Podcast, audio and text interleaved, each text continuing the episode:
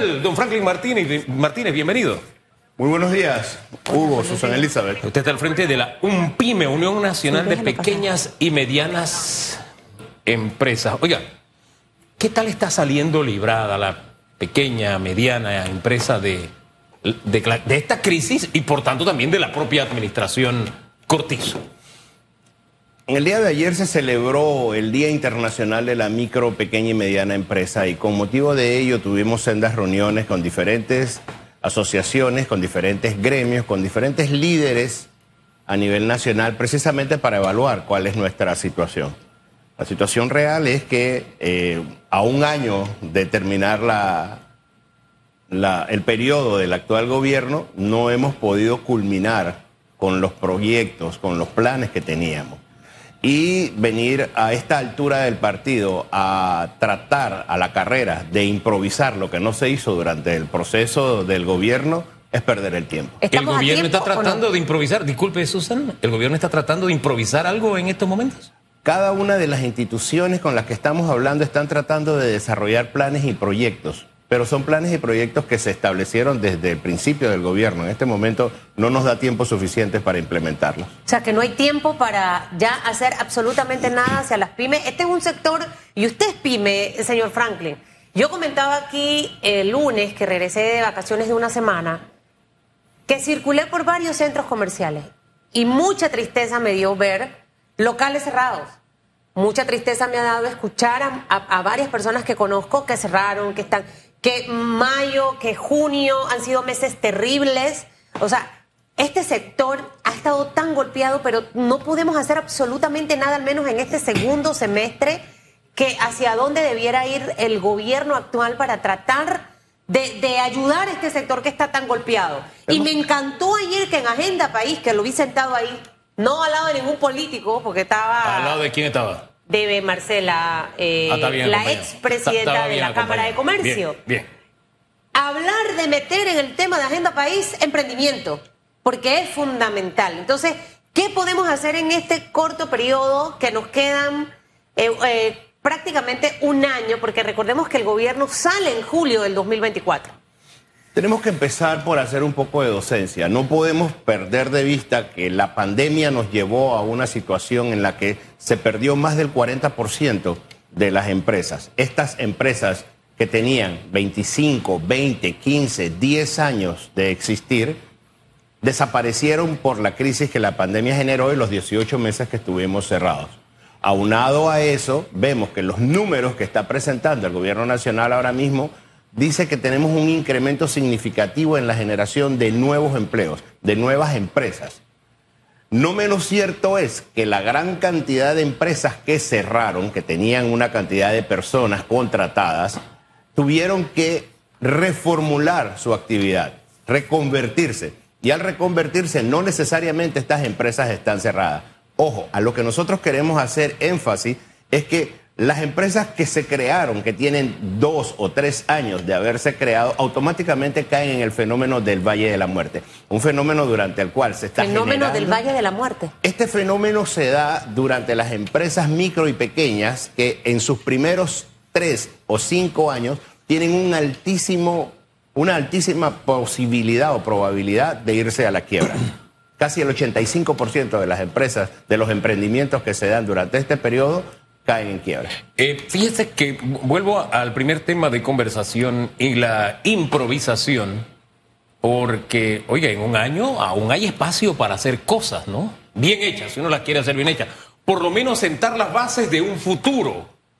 Pero usted me dice que lo que los actuales administradores del país están planteando así en diferentes instituciones responde a improvisación. ¿No habrá alguna manera de, no sé, de canalizarlo de manera única? Y le insisto, sentar las bases para ayudar a aquellas empresas que están atravesando ese valle de la muerte o aquellas que van a iniciar, no sé, pero todavía hay paso, un año es un año. Repito, lo que ha sucedido es que no ha existido voluntad política de desarrollar los pasos que nosotros desde la empresa privada le hemos indicado que son los que se deben hacer.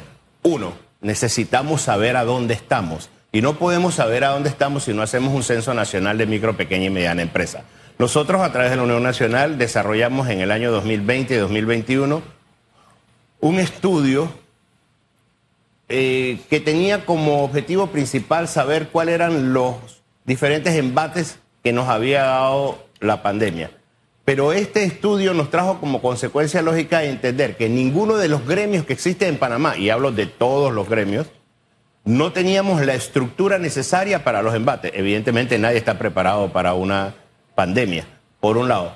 Por otro lado, hemos presentado consecutivamente todos los años la solicitud ante la autoridad de la micro, pequeña y mediana empresa de que nos permitan desarrollar el estudio de impacto socioeconómico y durante los últimos dos años no ha habido presupuesto para este tipo de actividades. Entonces, al no saber dónde estamos, al no poder identificar cuál es la cadena de valor, no podemos de ninguna manera llenar los eslabones que hacen falta para que esta cadena se fortalezca, se robustezca y para poder desarrollar acciones que sean directamente eficientes y que sean una manera de poder llevar mejores días al sector de la micro y de la pequeña. Hombre, pero por lo menos sería un buen inicio que hicieran ese censo. De pronto, algo es algo. que no podemos saber hacia dónde vamos si no sabemos dónde estamos. Claro, Entonces, ¿no? coincidiendo en eso, digo, dándole la ventaja de la oportunidad a la actualidad, porque tampoco nos podemos quedar de brazos y que, bueno, a los que vienen que hagamos algo juntos. Tenemos un año, por lo menos que nos, les hagan ese censo, ¿no? Para saber dónde estamos y trazar de ahí estrategia, porque si no,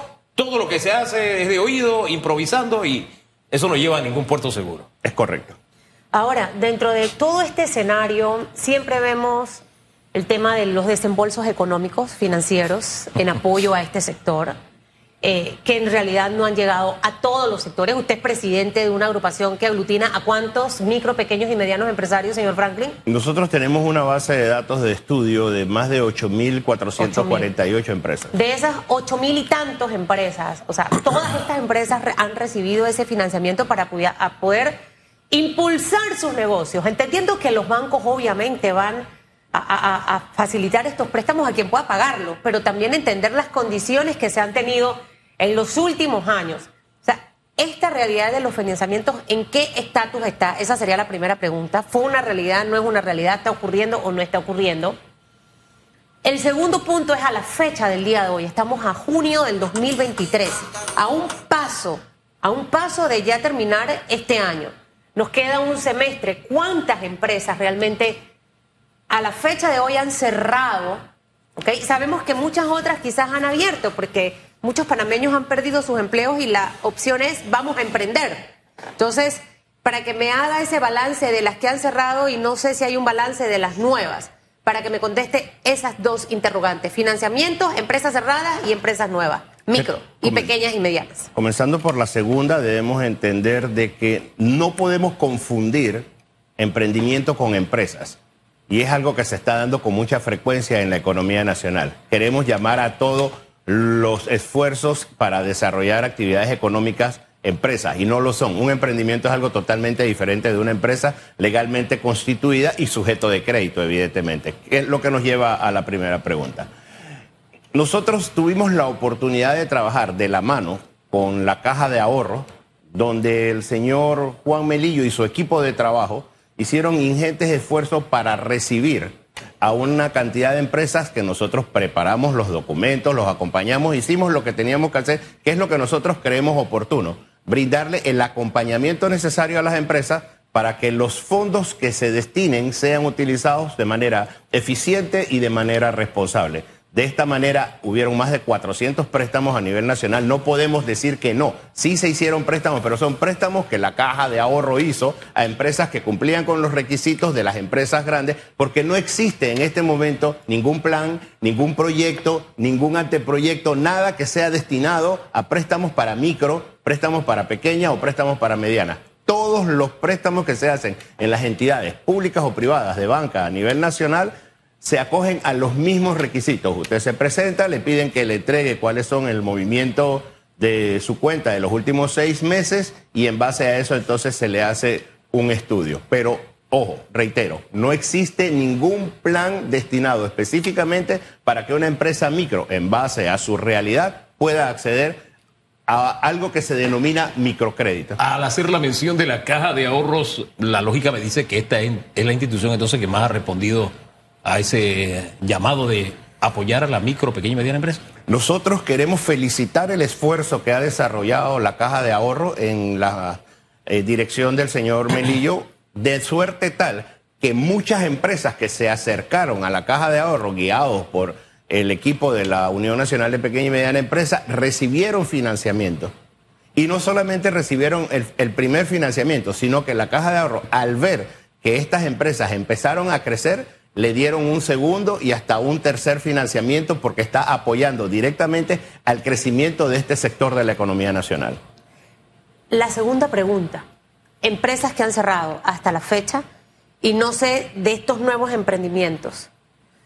¿Cuántos nuevos hemos tenido en, en, este último año al menos? Y la cantidad de empresas cerradas hasta ahora. La cifra varía mucho porque no tenemos un número clauso. ¿Qué resulta? Que perdimos el 40% durante la pandemia. Luego con los acontecimientos de junio-julio se perdió un 10% más de un parque empresarial de aproximadamente 96 mil empresas que teníamos antes de la pandemia. Pudimos llegar a tener la mitad. ¿Qué resulta? Que no se han cerrado porque los trámites burocráticos administrativos, ya sea en el Ministerio de Comercio e Industria, ya sea en la Caja del Seguro Social, son engorrosos y lentos. Esto hace que nosotros tengamos una gran cantidad de empresas que están presentando anualmente ante el, ante el Ministerio de Comercio e Industria, están presentando ante la DGI unas declaraciones de renta que dice no actividad y al tener esto no están cerradas, pero no están generando ningún tipo de ingreso. Mire, pero a propósito de esta burocracia, ¿no? Y que le, se, le ha insistido el sector privado al gobierno que es donde se deben enfocar. Una cosa es, o sea, la burocracia de procedimientos, de procesos, ¿no? Entendiendo ese tipo de burocracia, porque por lo general cuando hablamos de burocracia se entiende el aparataje y la cantidad de gente que tenemos haciendo nada en el sector oficial, en el gobierno, ¿no? llámese botellas, damajuanas, etcétera. Eh, por ejemplo, este último año se puede aprovechar para eso. Es correcto. Para que los procesos sean más, más fluidos, tengan menos pasos. Y los controles contra la corrupción, porque cada vez que hay un proceso largo, se abre el espacio, yo te arreglo eso. Y usted sabe cómo se arregla, ¿no? Eso es aceitar la vía de la corrupción. Cuanto más rápido son los procesos, usted elimina, y la discrecionalidad, usted elimina una posibilidad de corrupción. Ese sería un buen legado, por ejemplo. Nuestra propuesta sigue siendo que antes de saber hacia dónde vamos, debemos saber dónde estamos. Insistimos, le hemos presentado en reiteradas ocasiones a la Autoridad de la Micro, Pequeña y Mediana Empresa la solicitud para desarrollar un estudio de impacto socioeconómico. Ya no por COVID, porque ya pasamos la pandemia, pero sí tenemos que hacer un estudio de impacto socioeconómico de la micro, pequeña y mediana empresa que nos indique cuáles son las cadenas de valor existentes a nivel nacional, cuáles son los diferentes rubros que generan estas cadenas de valor y cuáles son los eslabones que hacen falta para llenar las diferentes cadenas de valor para robustecer la economía nacional. Determinar por región y determinar por actividad cuáles son los verdaderos ingresos, cuáles son sus fortalezas, cuáles son sus debilidades y comenzar con una ecuación que en este momento en particular el orden de los factores sí altera el producto. No podemos invertir cuál es el orden. Primero viene la capacitación. Después de la capacitación viene el acompañamiento, después viene el seguimiento y después viene el financiamiento. No podemos comenzar, como de costumbre, a generar subsidios y a generar fondos y a entregar dineros a personas que no han pasado por una capacitación que no sea de 40 horas, porque en 40 horas no se hace un empresario, y después decirle que utilicen los fondos de manera eficiente y de manera responsable. Primero tenemos que medirnos y después de medirnos tenemos que capacitarnos. Después de capacitarnos hay que brindarle el acompañamiento necesario que nos permita utilizar de manera correcta esos fondos. Y ojalá que eso ocurra, porque en realidad siento que sí tenemos la oportunidad de, de hacer algo. Me encantó, como le decía al inicio, haber escuchado que en la agenda país de la Cámara de Comercio, Industrias y Agricultura está el tema de emprendimiento. Nunca antes lo había escuchado en ninguna propuesta. Y me parece lo más correcto entendiendo que las tendencias en el mundo están hacia eso, señor Franklin. O sea, Estados Unidos, de hecho, ha destinado fondos específicamente para el tema de el emprendimiento. ¿Por qué? Porque ese emprendedor esto, es, esto, esto tiene un, como le digo yo, un journey map en el crecimiento de un emprendedor. El emprendedor nace con un emprendimiento quizá chiquito, ese emprendedor luego puede que su emprendimiento evolucione y más adelante se convierte en un micro, mediano, pequeño empresario y deja de ser ya un emprendedor porque el emprendedor es el que está innovando, el que está eh, trayendo innovación, cosas nuevas. Eh, dentro de su cartera. Y esta parte fundamental, hacia dónde básicamente estaría dirigida esa, esa línea del emprendimiento en esta agenda país. Que me imagino que por eso fue que lo vimos ayer a usted sentado en la Cámara de Comercio, porque usted no estaba como partido político, ni alianza, ni nada de eso, ¿no? No, nosotros como Unión Nacional de Pequeña y Mediana Empresa estamos trabajando de la mano con el presidente de la Cámara de Comercio, Industrias y Agricultura. Uno de los primeros esfuerzos que desarrollamos fue cuando terminó precisamente el periodo de la licenciada Marcela, fue el desarrollo del Congreso Internacional de la Micro, Pequeña y Mediana Empresa en el marco de Expocomer. Y de ahí empezamos a trabajar con el nuevo presidente de la Cámara de Comercio. Ayer nos pusimos a la disposición de Jean-Pierre Legnadier, que es el encargado de la Agenda País, precisamente para el tema del foro. Y causalmente el foro de emprendimiento y empleabilidad es el último de los foros. Es el que se va a dar en el mes de noviembre, porque le queremos dar espacio a todas y cada una de las otras situaciones de que vayan acomodándose y encajando, porque en este momento, por ejemplo, hoy vemos un informe del CEPAL que dice que el empleo digno es una necesidad social. Y nosotros tenemos que entender que nuestra, o sea, nuestra microempresa tiene la responsabilidad en las decisiones que se toman de damas de mujeres, del 78% de las mujeres panameñas son responsables de todas las decisiones que se toman en micro, pequeña y mediana empresa. Dicho esto, esas mismas madres que mandan a sus hijos al colegio, esas mismas madres que son las que toman decisiones, que son las que llevan la responsabilidad de la empresa, hacen que esto no sea solamente un componente de empleabilidad, sino un componente eminentemente familiar y social. Oye, yo no quiero combinar el, agua con el aceite, pero sí quisiera cerrar preguntándole algo que a propósito fue la pregunta en redes de radiografía el día de ayer. Ayer decíamos que 129 personas que habían iniciado la carrera por la libre postulación habían desistido de ella, ya dejaron de buscar firmas. Usted es una de ellas, a propósito. ¿Qué lo hizo desistir a usted? Que creo que fue tempranamente que usted dijo esto no va para ningún lado. ¿Qué fue correcto. Yo tuve la oportunidad de salir eh, como candidato a diputado en el circuito 8-4 por la línea independiente. Eh, participamos en varias reuniones a nivel de, del circuito, sin embargo llegamos a la conclusión, luego de 87 firmas, ¿no? tampoco fue que hicimos un esfuerzo más allá para darnos cuenta, Luego de 87 firmas nos dimos cuenta de que las condiciones mínimas necesarias para acceder a una curul por medio independiente no están dadas. ¿No están dadas ¿A, qué, ¿A qué aspecto se refiere específicamente? O sea, el esfuerzo para llegar a una curul, como lo dije en una ocasión que, que nos entrevistaron, tiene un costo de aproximadamente 110 mil dólares en cuanto a el tiempo que uno no va a estar trabajando, que es un dinero que no entra, el tiempo que uno invierte, ya sea en publicidad, en mercadeo, en papeleta y demás cosas, y las condiciones necesarias en Panamá de mercantilismo aunado al clientelismo no son las más adecuadas. Por otro lado, la legislación establece que hay beneficios que tiene un candidato que está dentro de un partido político que no tiene un candidato por la vía independiente, como por ejemplo, en los circuitos plurinominales no se pueden hacer alianzas con los independientes. Así que con las actuales reglas del juego, nananina. Con las actuales reglas del juego, los partidos son los que están destinados a ganar. Cualquier otra cosa que nosotros pensemos no, no es lo correcto. Ojo, ahí, tiene la libre postulación que, que han salido, pero imagino que ese es un esfuerzo sobrehumano, porque al final dejar de trabajar para dedicarse a recoger firmas, entonces en la casa los chiquillos y, los pelados no tienen la leche, los pampers, como yo digo, ¿no?